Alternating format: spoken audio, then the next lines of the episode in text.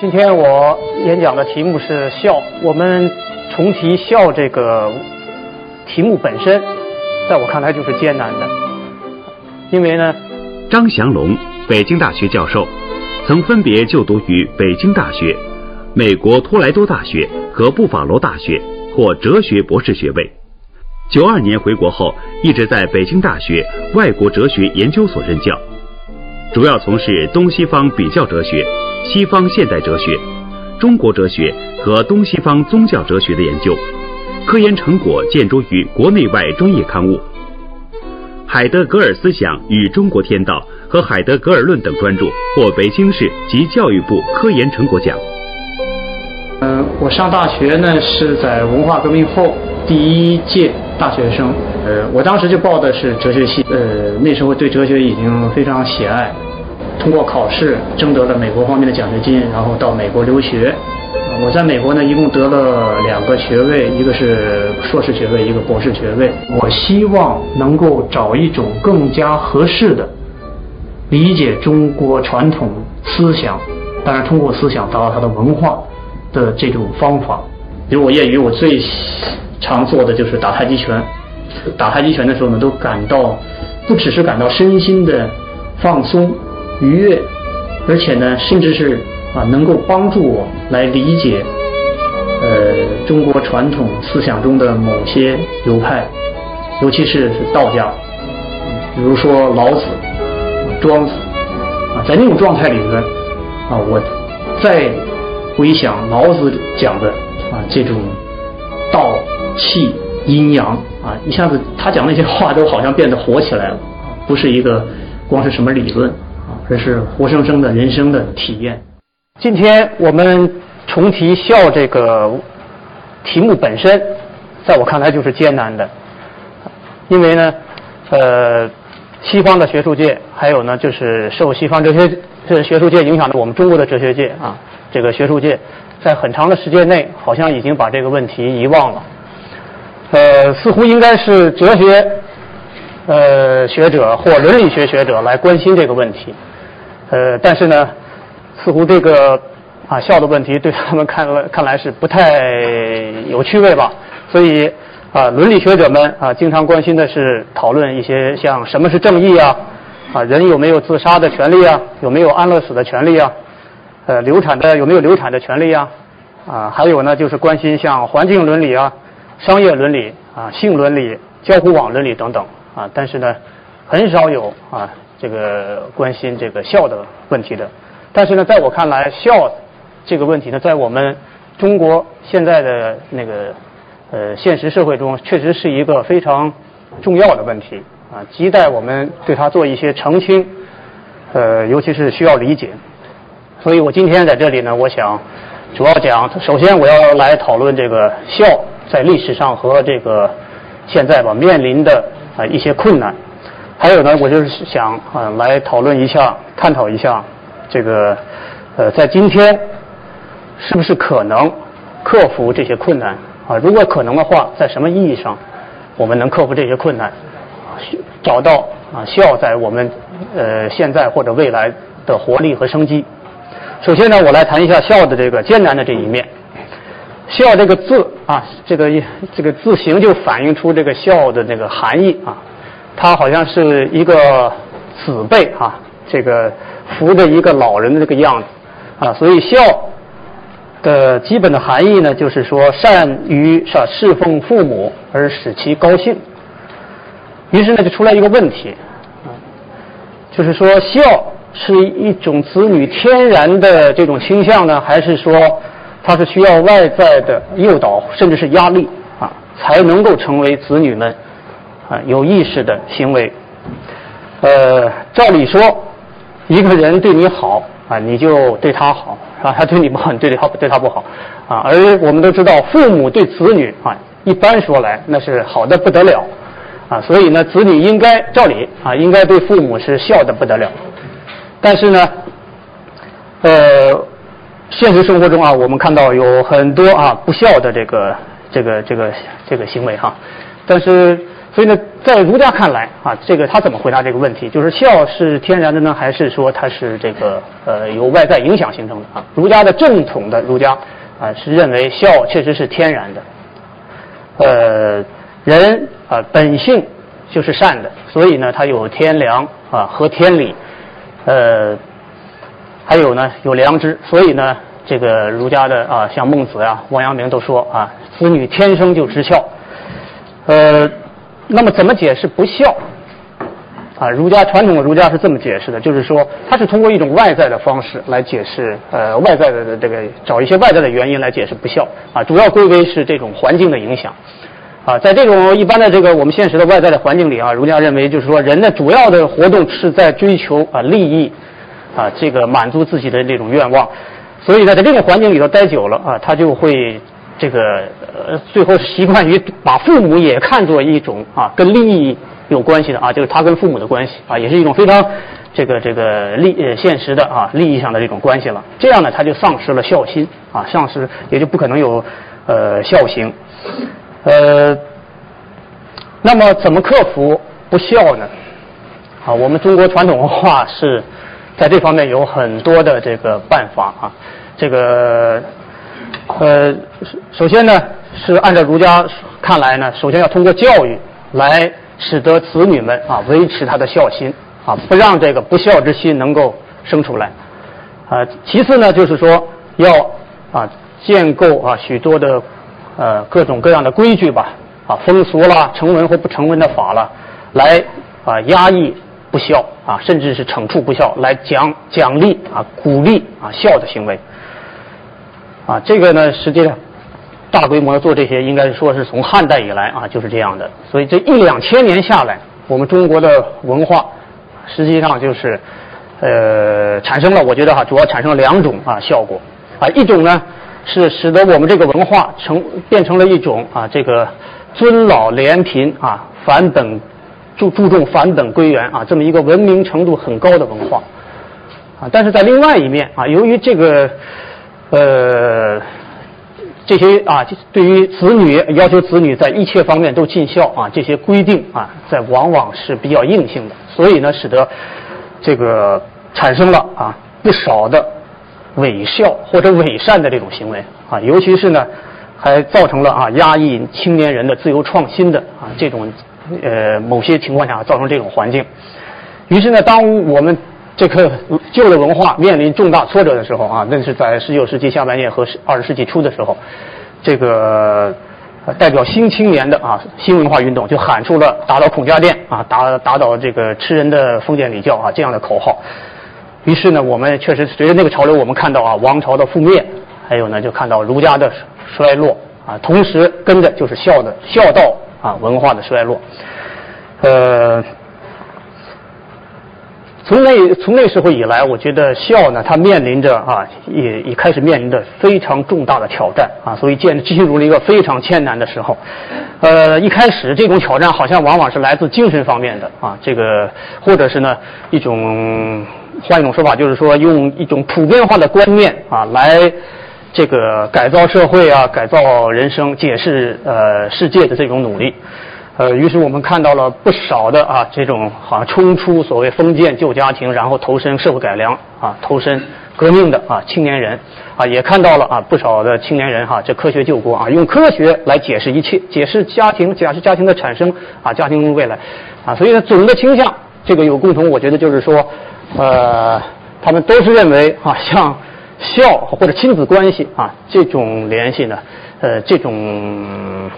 呃。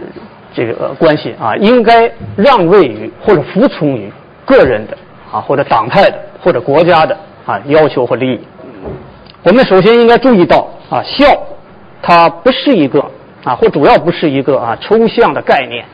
啊，像这个传统西方哲学处理的那种啊超时空的概念。孝它里边啊包含着非常深刻的、非常原本的时间啊，它不是超时间的。啊，但这个时间我们下面会看啊，它是一种原本的时间。孝意味着子女和双亲之间有一种亲密的关系啊，也就是说，代表现在这个维度的啊子女或年轻人与代表过去的父母啊或老一辈人的之间的一种亲密的关系。呃，在孝这里啊，世代在交叠、重重叠交替，过去、现在与未来啊相互交融，生死相依。之所以呃我说这个孝的时间，或者我叫它一种孝道时间啊，道就是那个呃道理的道啊，孝道时间它是原本的啊，就是因为我拿它跟物理的时间做比较啊，我。这个孝道时间跟物理时间跟格林威治时间还是都很不一样啊，它不是外在于人的生存的啊，或者是所谓纯客观的，可以用钟表来啊这个日历来来来来来准确的测量的。你能说清啊一个人 你你在一年里啊为父母亲付出了多少啊这种物理时间你就算尽了孝了啊说不清楚。这个。尤其是啊，这个孝的时间呢，它不像物理时间那样是线性的，而且这时间的三维啊，这种顺序是绝对是啊无法啊无法重叠、无法交交替的哈。而且呢，这个整个物理时间它是从过去到未来啊一直的啊这种平板的流逝，呃一个朝向。所以就这一点讲，儒家说子女天然就知孝，我觉得是对的啊。但问题是，不孝，难道只是外在的环境造成的吗？啊，我们看到幼小的孩子啊，随着幼小的孩子越长越大，他就越可能淡化和这个父母亲的联系，呃，淡化出自时间血缘的那种赤子之心啊，天然的对母亲就那么亲啊，父亲那么亲啊，越长大就越少。在我看来，这里边啊，除了儒家讲的那种物欲之外啊，因为人有了对物质的欲望啊，这个利益的欲欲望之外啊，这个减减弱了他的孝心。还有一个重要的，或者是更重要的原因啊，这就是个人意识的这种出现啊，individual consciousness 啊，这个也就是说，一个孩子他长到一定程度，他就开始意识到他是一个有单独的啊，有着自己的生存价值的个别的实体。由此呢，他就生出了要摆脱父母的这个阴影的啊，或者是他把它看成阴影啊，实际上里头充满了爱和呵护啊的这种独立的倾向，呃。个人意识呢，它还不等同于啊这个对于物质欲望的这种意识啊，它是一个比较自然的精神形态啊。这个到孩子们到一定时间就会出现，所以呢，我觉得这个孝道呢，它是从古至今一直面临着内部的到一定时候就会发作的这种冲击和破坏力啊。这一点我觉得正统儒家没有充分的意识到，呃，但是呢，个人意识和这个物质啊欲物欲啊，确实有一个共同点。就是说，他们两者都属于一个孤立化的现在这么一个形态啊，时间形态，和过去和未来从根本上在根本的地方是分开的啊。比如说，用物质这个对象来讲啊，一个可口可乐啊，只有喝在嘴里啊，吞在肚子里啊，它才是真实的啊。一百块钱啊，过去一百块钱，现呃未来的一百块钱啊，它总不如我现在拿在手里这一百块钱啊更真实啊，更更更可爱啊。这个。呃，而说自我意识啊，这个自我意识呢，它实际上只有在当下才视其所是啊。当然，它不像物质对象那样，它是复数的啊，它是只有一个，我就是一个我的自由啊。这个，所以呢，这个自我它是可以被理解为它是一种永恒的贯通一切具体现在的这么一个大写的现在或者大写的我啊。所以说，你们我们大家注意到啊，这英文里头这个我 I。它是永远是大写的啊，这个 you，那 he 或 she 啊，这都不是大写的，对吧？这个呃，对于这种啊个体化的自我意识来讲，过去之我和未来之我啊，只是现在之我的一种延伸啊扩展。我永远现在，我要是不在或者现在不在了啊，那就什么都不在了，是不是这个道理？啊，所以呢，我们看，呃呃呃，听说哈，这个路易十五说过一句话啊，他说：“我身后哪管他洪水滔天啊，我一死，我 这些一切都没了啊，不管他了啊。”所以这个，呃，所以说呢，相比于啊上面我讲的这种孝道时间或者亲子时间啊，个人意识的时间状态，它更接近于物理时间啊，它是由一连串的似乎是孤立的现在组成的啊，由一个大写的现在统领着。平板的由过去啊流向未来，它有明确的死亡日期啊，到哪天哪哪天这个主体这个个体死了啊，从此以后，行了，他这个这个他就不在了，啊，也没人真心的在惦记他了，对吧？这个中国传统文化总是设法啊，让这个亲子的这种联系或者是亲缘的这种时间吧，在个体意识啊的冲击面前还能够维持。但是呢，西方近现代啊，近代文化吧，近代文明和受它影响的啊，整个人类的所谓现代化啊，现在正在叫全球化也行啊。其实呢，也这个这个潮流也可以称作是现代化啊。这个潮流啊，鼓励青年人去完全割掉这条血亲的脐带啊，但是这是这个精神上的脐带。啊，从父母的阴影下完全解放出来啊！这方面我们可以去读啊，鲁迅先生写过的啊，这个一一篇文章很著名的，我们应该怎么做父亲父母啊？这个啊，认为呢，这种倾向认为啊，只有这样才能啊，使一个青年人成为一个有独立判断力的成熟的个人，而一个这个呃现代化的社会啊，这个就是由这样一些单个的啊平等的啊相互平等的啊没有什么根本区别啊，这些个人按照某种或明或暗的契约。组成的啊，这个啊，而且呢，这种倾向认为以前的社会啊都是原始的啊，这个这个还不够不够发达的。哪种时间形态和社会形态更可取呢？我这里我也不做什么判断啊，这个我只是想说的就是说，孝道在现代性的这种啊潮流中，它的命运不会太好。呃，比如说呢，像鲁迅先生说的啊，那种觉醒了的父母啊，或者我们叫觉醒了的年轻人啊，这个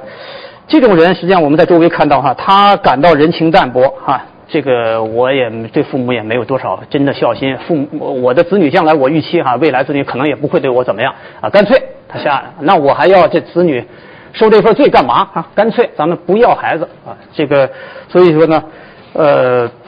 很可能啊，在这种形态情况下啊，不会出现啊大批的出现像鲁迅先生期待的那种啊这个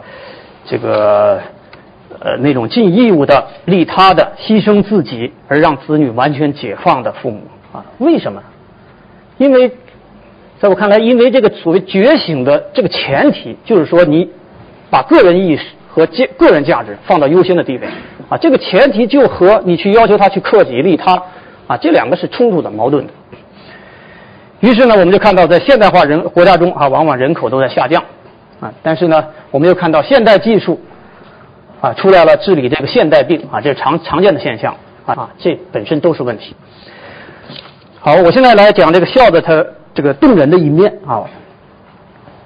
现在就有一个问题啊，在今天这样一个我们普遍走向现代化或者现代化的时代里头，笑。还是不是能够打动人啊？具有或者说具有天然的活力呢？啊，还是让我沿着刚才我讲这个啊时间这个分析的线索来走一下。呃，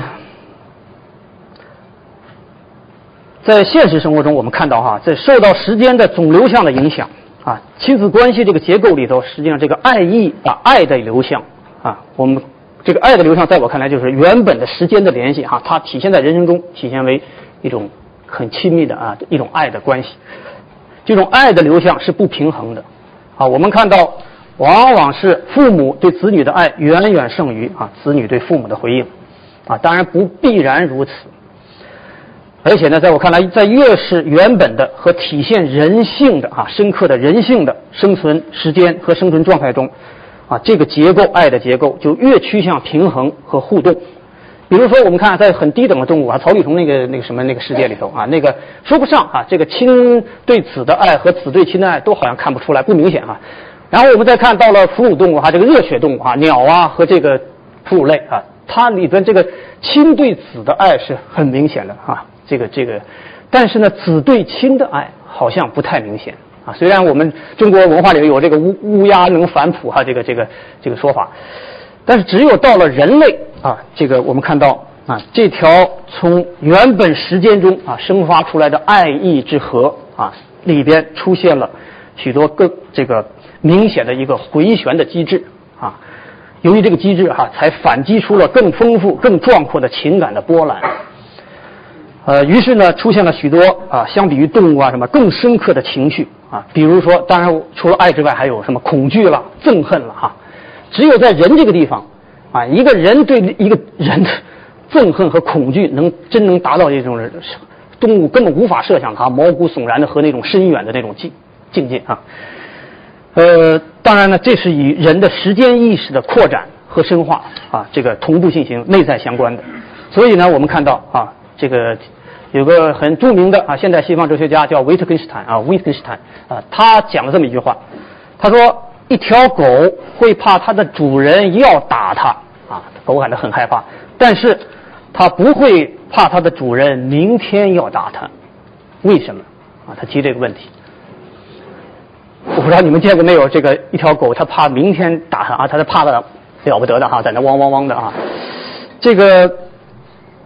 在我看来，正是因为啊，人类的时间视野的扩展和时间啊的三个维度——过去、未来、现在啊，这个这种啊内在的交融，才有了更深刻的啊独立意识和回应意识啊，可以称之为这个原发的交往意识啊。这样呢，从动物啊到人类啊，意识、感情啊，就像从小溪融成了大河，从大河进入了啊，流向了东海啊。于是这个庄子讲啊，望洋兴叹。啊，这时候真是出现了哈，就是这个那么深刻啊，那么奇妙变幻啊的这种爱和恨啊，和这种恐惧啊，这个这种爱和恨啊，他的真是啊，能爱起来爱的如痴如醉啊，他不被物理的时间啊，物理那种平板的流淌的时间来完全决定啊，也不被受这种时间决定的啊，这种这个利害关系啊，意识完全决定。而是能够反击出啊异常的啊，用物理学讲什么反反伤的是吧？或者是更丰富动人的那种感情，在回应过去与投向未来之中啊，震荡出那种啊非常深邃绚烂的人生意境。所以呢，这个确实在我看来就是人啊这种大苦有能要受大苦，但是呢，这个啊这种深刻的啊时间和生存境况啊又是。人生的意义和幸福的来源，所以呢，在我看来，要让孝能动人起来哈，就是要进能够啊，让就是作为子女的哈，他要能够进入到啊这个原本的时间湍流和啊纯情大海里面去。呃，而在这在现实中啊，首先就意味着进入父母亲的那个时间中去，和父母亲对你的疼爱的这种生存状态中去。啊，进入我说，还不是说你光是一一般的哈知道而已。这个注意啊，这个疼爱这个词，你看看这个疼爱是不是实际上是爱和恐惧的一种结合啊，产生了疼爱啊。父母老是怕儿女，哎，这出生病啦，这个这个不学好了哈，这个所以叫疼爱。你如果子女能够进到这个啊时间之河中去啊，被他深深打动，然后呢，他最后就会啊自然的生出一种啊这个。呃，能够啊打动父母、打动他人的这种孝心和孝行，从而达到在亲子关系中的爱的互动，啊，构造出一个一个个吧啊不同的这种饱满自足的人生形态。所以呢，孝的动人，从啊就是说要从意识到父母亲的动人开始，啊，父母亲的爱啊，真是他确实是动人的啊，这个。呃，他总是那么自发，总是那么不变啊！不管这个子女他是弱小的哈，还是说他已经有了个人意识，跟他对着干的哈。这个最普通的人，他一旦做父母啊，都能生发出啊，不，我我不说都能哈，就是说大多数吧，都能生发出啊，超越现在和自我的界限，敢于突破千难万苦啊！尤其是我非常。就是说，看电视看到那种就是残疾子女的父母哈，真是让人感动啊！那那爱一样爱，甚至更爱他的子女啊，真是，呃，而且呢，真是敢于啊，父母为了子女，真是敢逆史逆历史潮流而动啊，甚至跨越生死界限啊，在这种爱面前，真是啊，我觉得是越是英雄越要低头啊，越是硬汉越要流泪啊。比如说这个春秋时期有一个赐专。赐专赐那个那个那个那个王僚的那个叫专诸啊，这个弑母至孝啊，还有那个比如说南宋哈岳飞岳鹏举啊，这个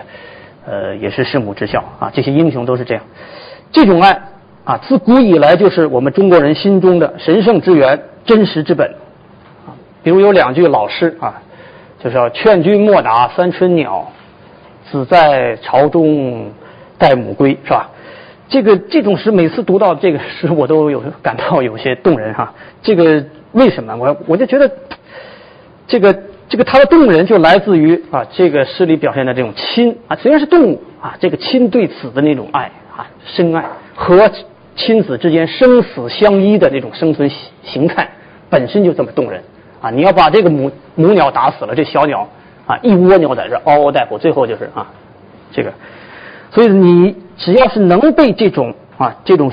生存形态打动啊，这就是孝之端啊人之始。所以呢，只是要求子女们去存天理、灭人欲啊，去这个克己孝亲啊。虽然在一段时间内确实能产生啊一些效果啊，但是呢，呃不一定啊，或我看来，在我看来是多半不会导致啊充满原发爱意的孝心和孝行。实际上。啊，只有真情中才才有真理，啊，而真理，在我看来就应该读解为真正动人的道理，啊，这种道理里边，这种道理永远是发自啊真情，啊，饱含着真情的。这个另外呢，我还想讲一点这个，呃，既然这个儒家哈特别讲孝，我觉得孔夫子哈他是儒家创始人，但是呢，在我看来，孔夫子比后来的那些儒家的正统的这个大师们啊，他。这个是思想方式、思想风格是更原本的啊，他更注重德行和思想的实际性和情理性啊，情和理的交融。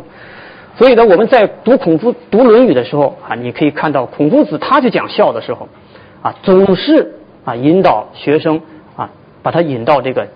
啊这个亲情这上面来啊，引导到原本的时间问题上来。所以有是有一个很很著名的讨论，三年之丧啊，这个之丧啊，我这地方没有时间多讲啊。这个古代啊，要求子女啊，父母去世尽三守三年之丧啊。这个他的一个学生孔夫子的一个学生啊，然于啊不那个载载于啊，就是这个说啊，这个这个用功利的啊，实际上就是物理时间的这种算法啊，说这个太浪费了啊。这个这三年里头不不干事，这个子女守守丧啊，这什么事都耽误了啊，所以一年也就够了啊。孔夫子反驳他的时候，他没有用什么大道理或者是什么，他就是说说。为什么有三年之丧？就是因为啊，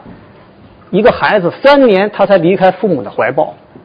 啊，而你想想，三年他在父母怀抱中他受的是什么啊？所以你要守三年之丧啊！所以这个我不没有时间详细讨论啊，我就是这么一带带过去。另外，他还有一个很很有趣的说法，在我看来啊，就是有一个呃鲁国的大夫啊，这个这个问他说什么是孝啊？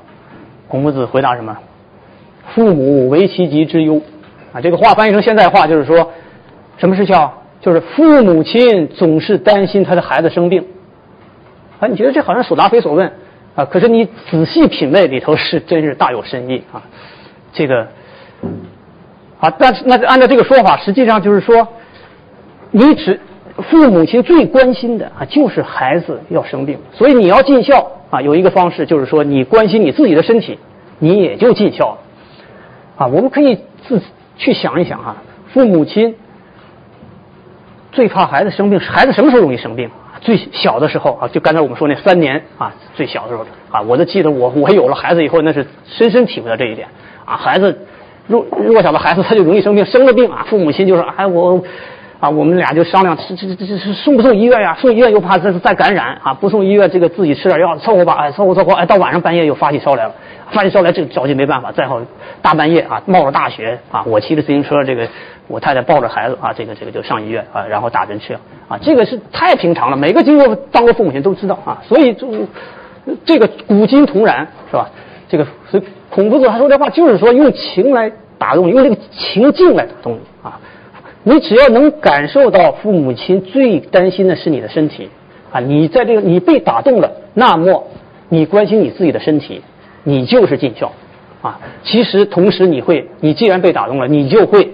啊，去为父母之疾而忧，对吧？去关心父母啊，生病牵挂他。这个啊，最后还有一个孔夫子啊，他讲了一个一个一句话，就是说父母之年不可不知也，一则以喜，一则以惧。我觉得也很有趣啊。这个地方这个父母之年啊，它不是个父，它表面上是个物理时间啊。我我父亲啊，六十五啊，七十一，八十二了啊，我过了他的生日啊。孔夫子告诉你啊，这个不只是啊，就啊用我现在这个术语，就是说它这个不只是个物理时间啊，它是个生存时间，是个孝的时间，啊，你对在一个孝子的心中啊，父母亲你知道他哦，我父我我我父亲今年七十二了。啊，一则以喜是什么？哦，我父亲有了这么一个啊丰满的过去啊，他都七十二了，哎，很高兴啊。明年七十三又很高兴啊。但是呢，一则以惧啊，同时你感到畏惧、恐惧。为什么？因为父母亲越来越衰老，容易生病了，他的未来越来越少了。所以你看，这个父母之年啊，他实际上是牵挂的过去和未来啊，投向未来这么一个啊活泼的。啊，时间，啊，这个颤颤巍巍的啊，在这个孝子心中忽悠着啊，所以这是这样的时间。呃，所以孔夫子是，我就觉得啊，他谈这个孝的问题哈，总是啊是这种方式，而且谈别的问题其实也都是这种方式。这个，所以这个地方呢，我还就想啊，这来用，还想再提一下齐白石，他在自序中啊提到讲到他母亲啊怎么对他这个为他的病来感到。忧愁啊，这是怎么回事？他说小时候生了一场怪病，很多年好几年不好，啊，就乡间的庸医呢，就就就就一个乡间的医生吧，就是说说这个孩子不能吃荤啊，绝对要忌荤。但是他是个奶娃娃，怎么忌荤呢？啊，所以只有从母亲的奶，他吃母亲奶，那就由母亲来忌口。啊，他说可怜我的母亲啊，听了这话也不问到底是对是错啊，这是是盲目的啊，爱就是盲目的啊，他这不是这么这么这么样，他也就不动人，对吧？这个。他就把这个口记得干干净净啊，不但平常什么啊鸡鸭都不吃，而且到了过年啊，他们家里也不富裕嘛，过年就吃的多一些鸡鸭鱼肉啊。这个，但是他母亲是滴滴口不沾啊。所以说到这个地方哈，只要他能说出来，实际上齐白石那时候他已经被他打动了哈。在说到这个地方，他就生了大的孝心，说了这么一句话啊：往极之恩，实际上就无极之恩。父母父亲父母亲对我的无限的恩情，百身难数哈，百身莫数。就是说我我活一百次也。报答不了啊！其实这种事情啊，这个是没什么，完全没什么特殊的啊，太平常。我们周围真是啊，哪个母亲你仔细看啊，真正的母亲她做不出这种事情来的。所以呢，这个完全可信，也完全合理。但是呢，谁又会因为这种事情的平常而不再意识到他的时候啊，尤其这个子女的啊，被他打动呢？而且呢，由此还是感到自己真是不孝啊！啊，我。真是对这种恩情我没法回报啊！就正像三千年前啊，《诗经》里有一首诗啊，这个蒙风里头那个凯风那个诗里头唱到啊：“母是圣善，我无令人。”啊，他说这个换翻译成现代话就是说，母亲啊，您是那么的啊，这个圣洁，那么的美善，而我们这些做子女的没有什么好人啊，这个呃总是不孝啊，所以真是啊，这个母亲的这个至诚纯一啊。怎么能够让人啊不称圣称善？而且呢，天下我们仔细想想，天下的真正的母亲哪个不是圣母？啊，在劳苦啊这个诗里说母是去劳苦啊，这个这个劬劳，在劳苦育子的时候，哪个母亲不是至善至美啊？所以我们中国有一句老话：“儿不嫌母丑，狗不嫌家贫。”根本就是在儿子眼中，其实他的母亲永远是这个啊最善最美的。那么，在我们现代人的生活里头，有什么啊？这个能够让我们这些不孝的子女被打动的时机呢？呃，实际上这个问题提的就不是太好啊，因为时机，它从根本上就绝对不会服从任何什么普遍规律啊啊，动尤其是动人的时机。首先，第一，在我在我自己的心得上，我自己的心得哈，就是是这样的，就是在我的人生道路上啊，我遇到最重大的挫折的时候。啊，我这时候跟很多别的关系啊都变质发霉的时候，这时候啊我会感受到啊父母亲的爱的珍贵啊，这是一个。这没有时间我就不讲了啊。第二个就是啊，当我自己做了父亲的时候啊，以后啊我我忽然感到哎，我还不是那么坏啊，这个我对儿子的那种。关心那种关切啊，完全不考虑自己那种忘我的投入啊！你让我给他做什么啊？只要他能把他这病治好啊，输血啊，什么器官移植都没关系啊。起码有这觉得做这种事情是太天然了啊。所以这种时候我就会一下子意识到啊，原来我从小就生活在这么一种啊，让我自己对我这个东西都我都自己感动了。其实是我比我感动多，是我父母亲对我的那种疼爱啊。所以这时候有一句老话就叫“养儿方知父母恩”。有一个同学哈跟我提过这么一个问题，他说孝敬父母，您他说张老师，你能不能谈谈孝敬父母和谈成恋爱有没有什么内在关系？啊，这个问题提的很好啊，但是我这也没有时间来讨论，我就让你们自己想啊。但是我这个就为针对这个问题吧，我提几个问，提几个问啊。当你称你的异性朋友为亲爱的某某某时啊，你是否想过这个亲爱的来源啊？如果没有父母亲。对你的纯真动人的爱，你能在这儿对你的异性朋友谈亲称爱吗？啊，还有，如果啊那种人他如果不能够被这种原本的亲爱、亲子之爱啊打动的人，他能够长久的打动他的男友和女友吗？啊，最后，这种人他能够打动他未来可能有的孩子吗？啊，他马丁布伯在他很著名的《我与你》这个书中，非常出色的阐发了这样一个道理。他说，世界上最原本的存在、最真实的体验，是发生在我和你之间 （I thou） 之间，而不是在我他之间。啊，I it，这他就意味着那种可以对象化的、服从物理时间、算计时间的啊和因果律的那种他。所以他说了这么一番话：当我送出你时。送就是说出你时，啊，这个你，它大写的，事物对象都不复存在，我步入与你的直接关系中，真实的人生都是在这种直接关系中的相遇，meeting，啊，讲的非常好，但是我想做一点修正啊，或者自己的发挥吧。最原本的你，其实不并不一定是布伯讲的啊，经由神恩而与我相遇之你，而首先是作为母亲和父亲而与我相遇的那个你。我们并不是先在对神的祈祷中啊，在向恋人的倾诉中而遭遇到你，而是在父母的怀中啊，在那奶声奶气。清亮纯真的爸爸妈妈的呼叫声中啊，遭遇到了你，而且呢，爸爸妈妈对这种呼叫啊，永远是啊充满疼爱的回应。以爸爸妈妈啊这种称呼相比相比啊，像你这种称呼，我觉得都有些苍白了。所以在我看来哈，只要我们还能听到这种啊呼叫。爸爸妈妈的呼叫，爹娘的呼叫啊，充满了各种各样的含义啊，有的是需要，有的是恐惧，有的是啊焦虑啊，有的是啊兴奋，有的是啊表达一种幸福之感。这个只要我们还能听到这种呼叫，能够被他打动啊，能够用它去打动人啊，我觉得我们就还有理由啊，对孝在我们现在这么一个现代化的社会里头啊的未来的命运啊抱几分希望。好了，我的。主要的发言就到这儿。水往低处流是自然的道理，对下一代的爱胜于对上一代的爱也是自然道理。正如同我们没有必要使水往上流一样，我们也没必要使孝居于百善之先。请问您对这样的观点有什么看法？谢谢。所以这个我觉得人生中最能够让人感到满足啊，这个能感到一种这个这个。安全啊，感到这个这个什么时候都都是不变的啊，那么真的纯真的啊，只有这个这个亲子之爱，我不能说只有啊，就是说这个是一个最天然的啊一个家。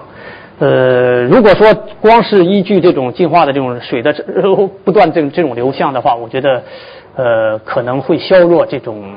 呃对于啊这种值得我们珍视的啊人生形态的这种呃关注。还有呢，就是说我刚才提那些问题，尤其是在我们现代的这个现代化的社会里头啊，你再往下看，如果还是顺着这个流往下飘的话，啊，这个社会会飘成什么样子？这个人和人的关系会飘成什么样子？啊，啊，这个我想请问张教授的是啊，这个，嗯，您刚才谈到了从天里面人鱼和回归那种本真的时间这样两种回归到这个小这样一种方法，对，并认为后者更加根本。嗯哼，但是我们知道，本真的时间这种回归啊，它是站在现在和未来的基点上向过去的回望。那么您怎么能够保证这个子女在向过去回望的时候，回望到的是一种这个父母对子女的那种肯定的情感？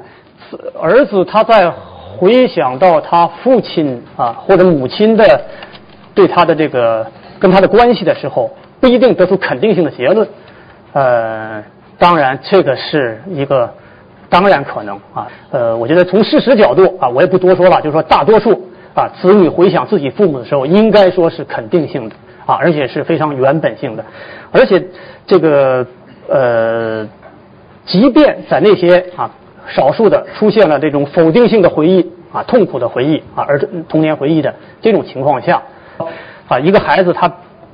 虽然能，他既然能长大啊，里边就包含着父母的爱啊，虽然可能父母亲做过对他不起的事情啊，但是这里边啊，怎么这笔账怎么了，或者是里头一种啊，是怎么看这个关系啊，这是比较复杂的啊，但是这个问题提的很好。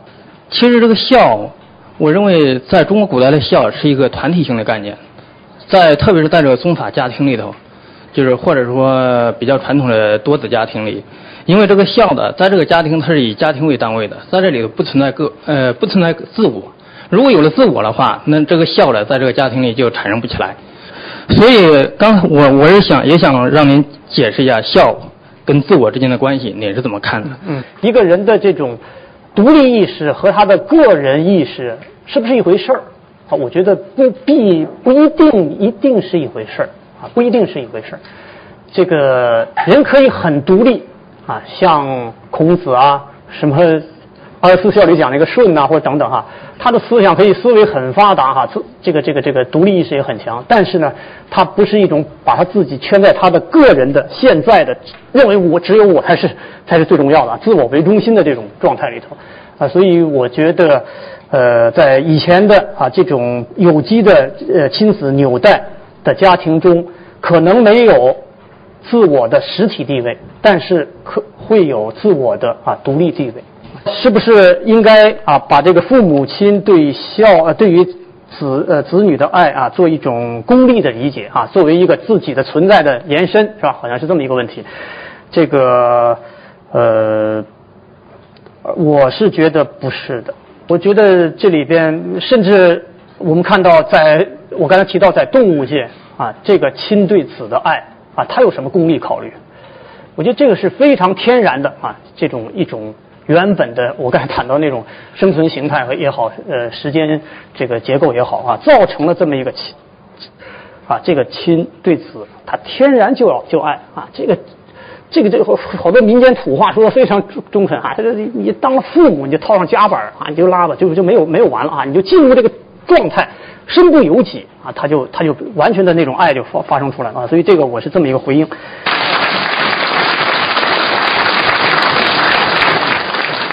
爱琴海边一个古老而神秘的国度，几千年西方文明的摇篮，力与美的结合，情与爱的交融，扑面而来的英雄主义，如诗如画的浪漫情怀。敬请关注下期百家讲坛，由北京大学历史系教授朱孝远主讲。DNA 在显微镜下才能看到的分子，却铸成了你与我本质的不同。正因为如此，它被称为世界上最美丽的分子。周一，中科院教授带您探秘拼音。写字成为艺术，只有中国才有，中国人称之为书法。那么何为书？何为法？北大教授认为，中庸精神是书之大法。周二、周三，请您聆听中庸精神与中国书法。一百年前，歌剧史上最杰出的戏剧家和作曲家威尔第驾鹤西归，但他不朽的艺术作品和独特的人格魅力，却依旧感染着一百年后的世人。周四，中央歌剧院歌剧评论家带您走进威尔第的音乐人生。妇女能顶半边天，女人清奇和沉默的时代早已成为过去。但在生存压力日益加大的今天，应该怎样做一个出色的女人呢？中午，清华大学教授为您阐述妇女的道德发展。